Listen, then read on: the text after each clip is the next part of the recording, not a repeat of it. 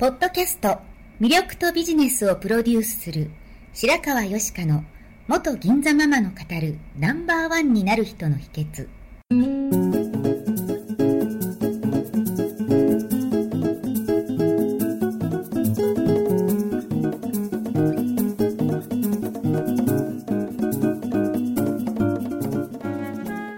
外資系企業の OL から銀座のナンバーワンホステスそしてママに12年間にわたって多くのお客様や従業員の心理成長に関わり人の本質的な魅力や能力を引き出し業績アップにつながるコーチングを行ってきました。内面世界のケアと外側の世界へのアプローチの両輪でナンバーワンの輝きを放っていく方法を白川よしかがさまざまな角度からお伝えしていきます。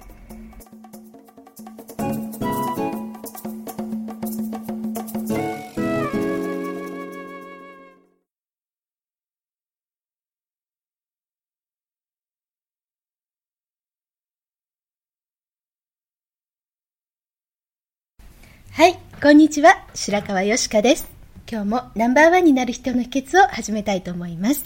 今日は FP 社労士事務所川辺商店の代表、お金に関するキャリアは20年超、個人レクチャー講演の受講者は3万人を超えている川辺典子さんをお招きしております。テレビ、ラジオ等のメディアにも多数出演されているのですが、この度、お金がめぐる財布の使い方という本を出版されました。はい、今日はどうもよろしくお願いいたします。はい、よろしくお願いします。はい川辺典子です。はい43歳です。いきなり年齢いっちゃいますか、うんやっぱり、はい女の人の年齢ってね、はい気にする人多いんで、はいもう最初に言っちゃおうと思って、潔いいかな、ああ、確かにね、うんこそこそね、隠すより、ね、そうですよ、よしちゃん。うえ、隠してないですよ、私別に。はい。同い年ですもんね。そうなんです。はい。よろしくお願いよします。ろしくお願いします。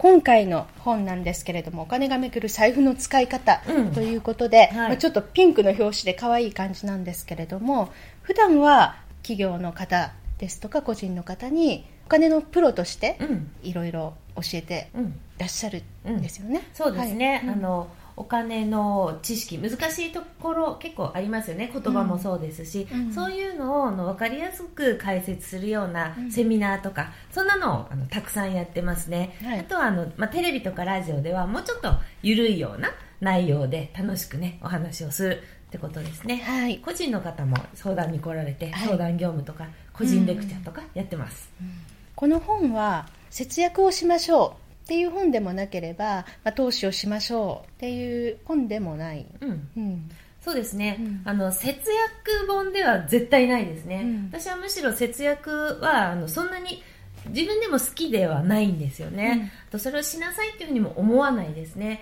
やっぱりあのこの国の全員が節約したら本当に終わっちゃうわけですよ。この国の経済は終わってしまうんでね、うんあの良くないことですしあと個人個人も、まあ、女子向けの本なんで女子で言うとちょっと無駄遣いしちゃったなえ？っていうぐらいの,、うん。あの女性の方が私自身好きだし可愛いなって思うし、そういう方を応援したいなっていうね気持ちもありますよね。なんで節約本ではもう全く持ってないですね、で投資してお金持ちになろうみたいなそういう本でもないですね、お金と自分との付き合い方の本ですかね。そうですね。そういった部分はすごく多いですね、うん。あとはねあの、まあ、私だから言えることとして心構えみたいな、はい。そういったことはたくさん書かれています。はい。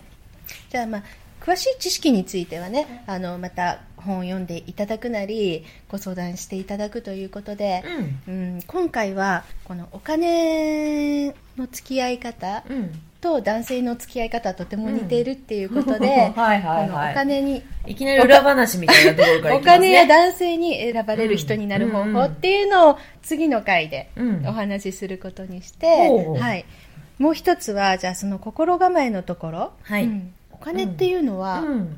この本にお札と書いてお札とも読むってうんいうふうにそうそう書いてあったんですけれども、はい。あの皆さんお札っていう漢字頭に浮かべてみてください。別の読み方をするとお札って読むと思いません？でこれにの気がついたんですね。っていうのはもともとお金ってそもそも何なんだろうと。お札って何なんだろう？小銭って何なんだろうっていうのを考えていてでこう字に書いてみたんですノートで、そこでふとあお札だ。っていうことに気がついてお札といえばって思いついたのがあの私が子供の頃一番好きだったお話で3枚のお札、まあうん。そういったね物語があるんですよね、でそっか3枚のお札私好きだったしっていうことも同時に思い出して、3枚のお札の話って皆さんご存知ですかね？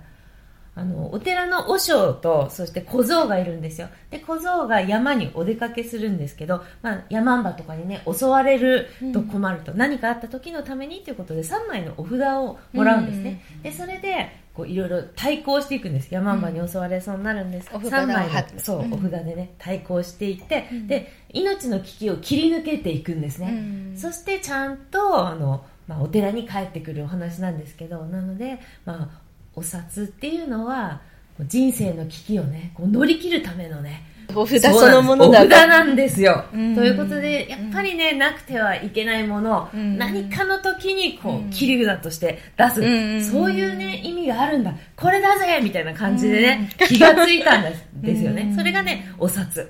ちなみに小銭の話もしちゃっていいです、はいはい、小銭皆さん小銭って何なの？って話ですよ。うん。お札はお札でしたよね、うん。小銭は知ってました？精霊なんですよ。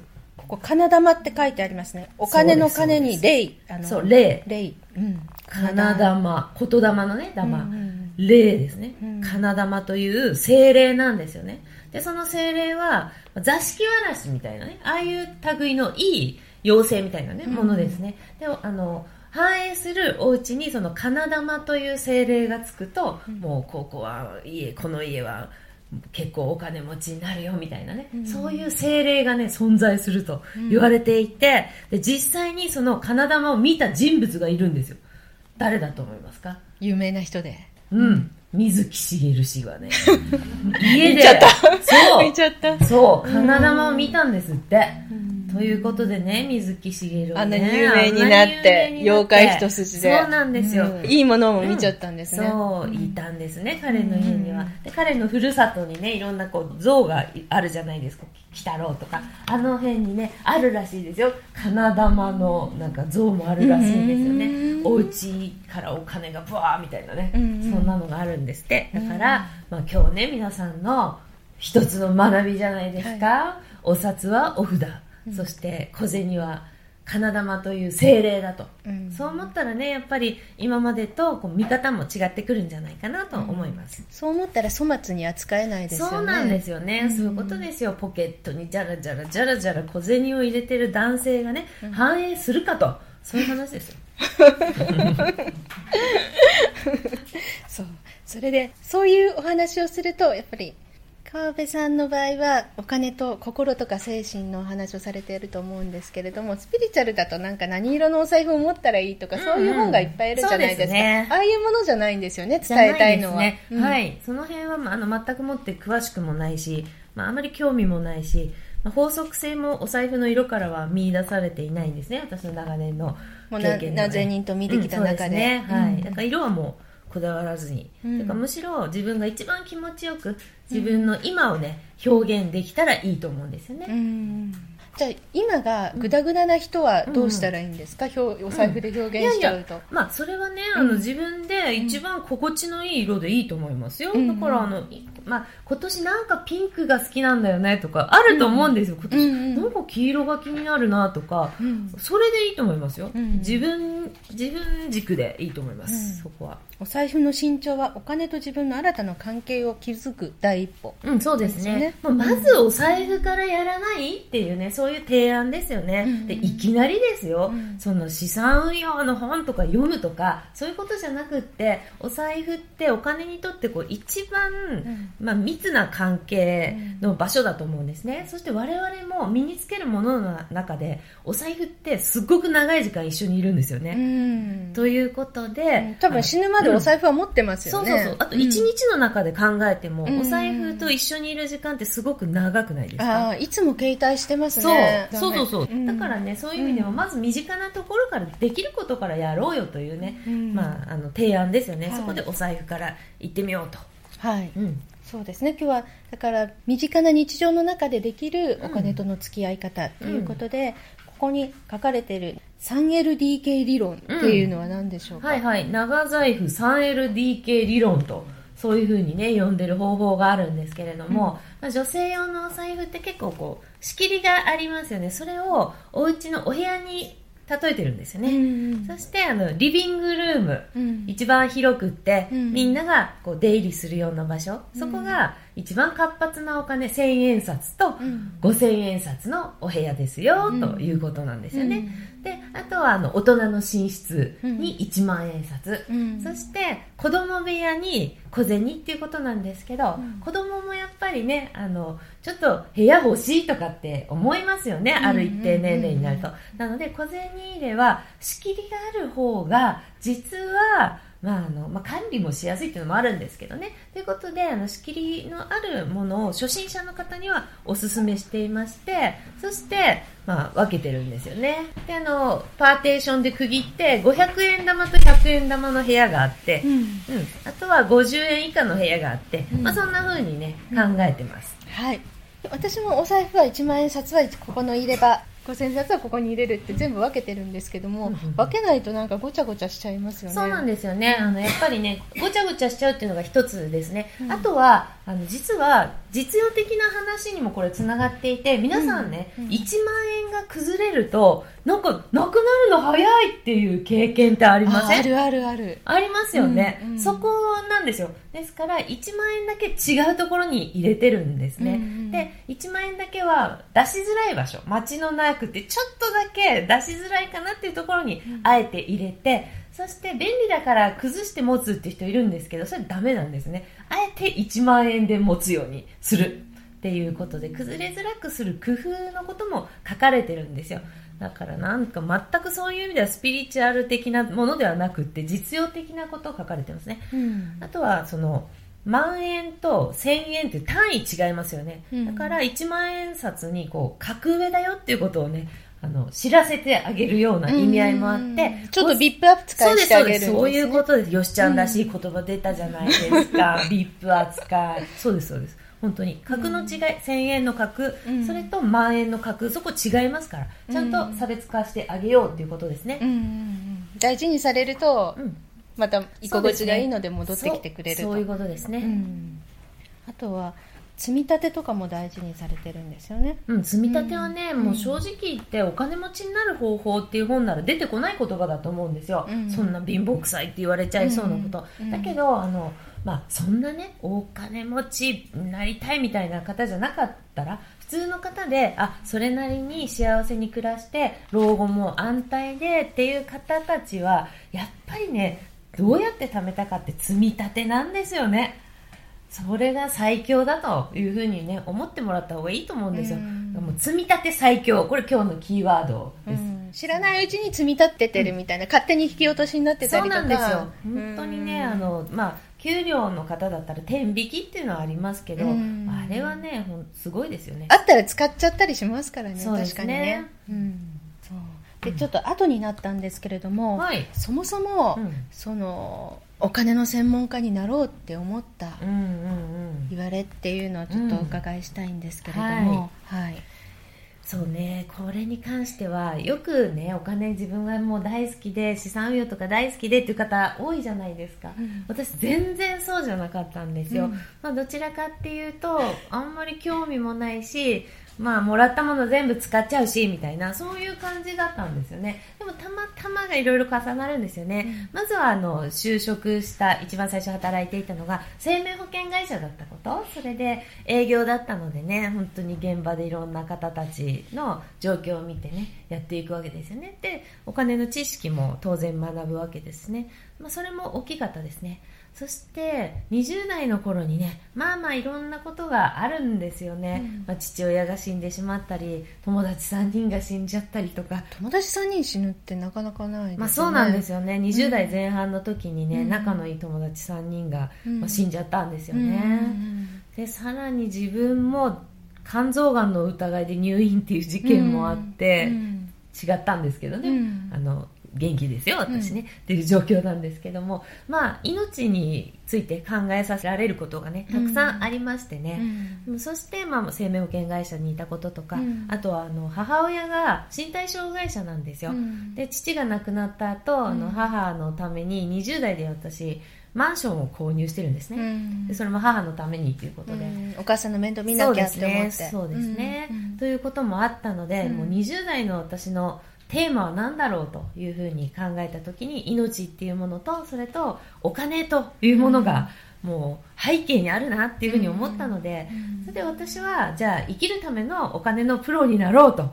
それファイナンシャルプランナーぴったりだなというふうにね、思ったんですね、まあ、皆さんきっと生きてるには理由があると思うんですよ、それは何なのかなっていうの人それぞれだと思うんですね、うん、でそれは私は命とお金っていうものをねあの、まあ、背景にあるんで、はい、そこを伝えていきたいなというふうにね、はい、思いました。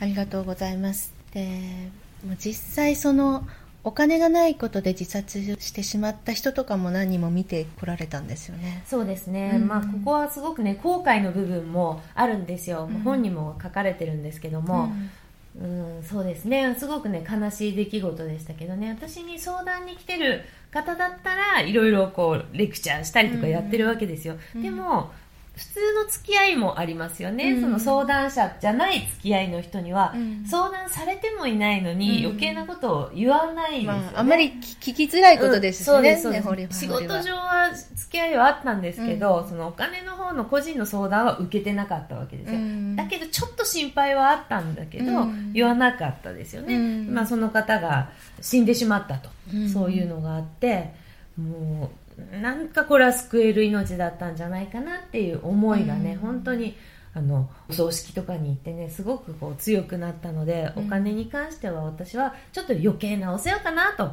思ってもね、うん、言ってもいいかなと思ったしこういう本を通じていろんな人に伝えたいなというふうにもね、うん、思いましたね。だって100万ぐらいで命絶っちゃった子もいたんでしょ、うん、そうですね。あの、うん、そうなんですよ、それもやっぱり直接じゃないないんですけど、その知ってる人の彼女さん、140何万でね、自殺ですね、そういう方もいますねだからもうお金っていうよりないことでもう自分がちょっと病んじゃったんでしょうね。そうですね。うん、やっぱりねお金はあのそう人の心をねあのすごく豊かにもしてくれるんですけれども、うん、間違っちゃうとすごくこう心がすさんでいってね病んできて病気ですからねそれはね、うん、というふうに思ってますね、うん、でまあ、本にも書いてあるんですけどね、キャッシングとかカードローンとか今ありますけども。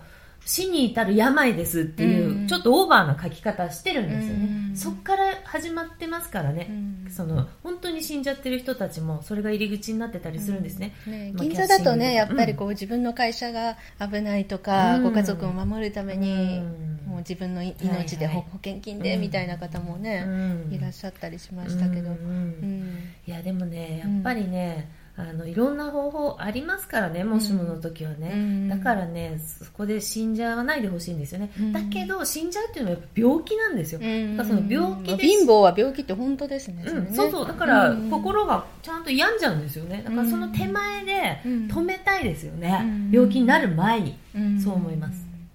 そう。で多分その方法はあると思うんですよ。人に相談してみれば、本当100万ぐらいのね、借金なんか絶対解決できることじゃないですか。でも病んじゃうと、うん、多分そういうことになってる自分自身を自分が許せなくなって、うん、そういう自分をさらけ出せなくなったり、うん、相談できなくなったりっていうのもあると思うんです。はい、今日は、えー、初めて公開収録っていうことでいろんな方に見えていただいていて、まあ、ちょっと今雑談なんかも入れたんですけれども、えー、この本はどういう方に読んでいただきたいなと思ってますか、あのまあ、お金の心構えのことを書いてあるので、はい、もう本当に全日本人に読んでもらいたいっていうのはありますよ。だけど特にこの本は意識している相手というのは、うんはいまあ、OL さんとか、はい、お金の本なんて自らは読まないですみたいな女性とか、うんうん、でまあ、できるだけまだ傷のない方に読んでもらうと傷ができないんじゃないかなっていうのがあるので、うん、できるだけですね、まあ、20代から30代途中ぐらいまでの女性にね、うん。読んでもらいたいっていうのは意識はしてます。今回の本はですね。そうですね、うんはい、全体的にはもうう皆さんね、通じるところあると思うんですけどね、うんうんはい。関東漫画も主役が OL さんなんですよ。独身の OL さんなんですよね、うんうん。そこは意識はしてます、うん、でももうね今女性もどんどん社会に出ていかなきゃいけないし生活も仕事もお金って切り離せないことですもんね、うん、本当そうですよ。専業主婦とかもいやーねえ。ちょっとリスク取りすぎ。大体夫なんていうのものはねリスク資産ですからね。はい。じゃあじゃあ、はい。その話は次回に、ね。次回に。はい。どうもありがとうございました、はいありがとうございました。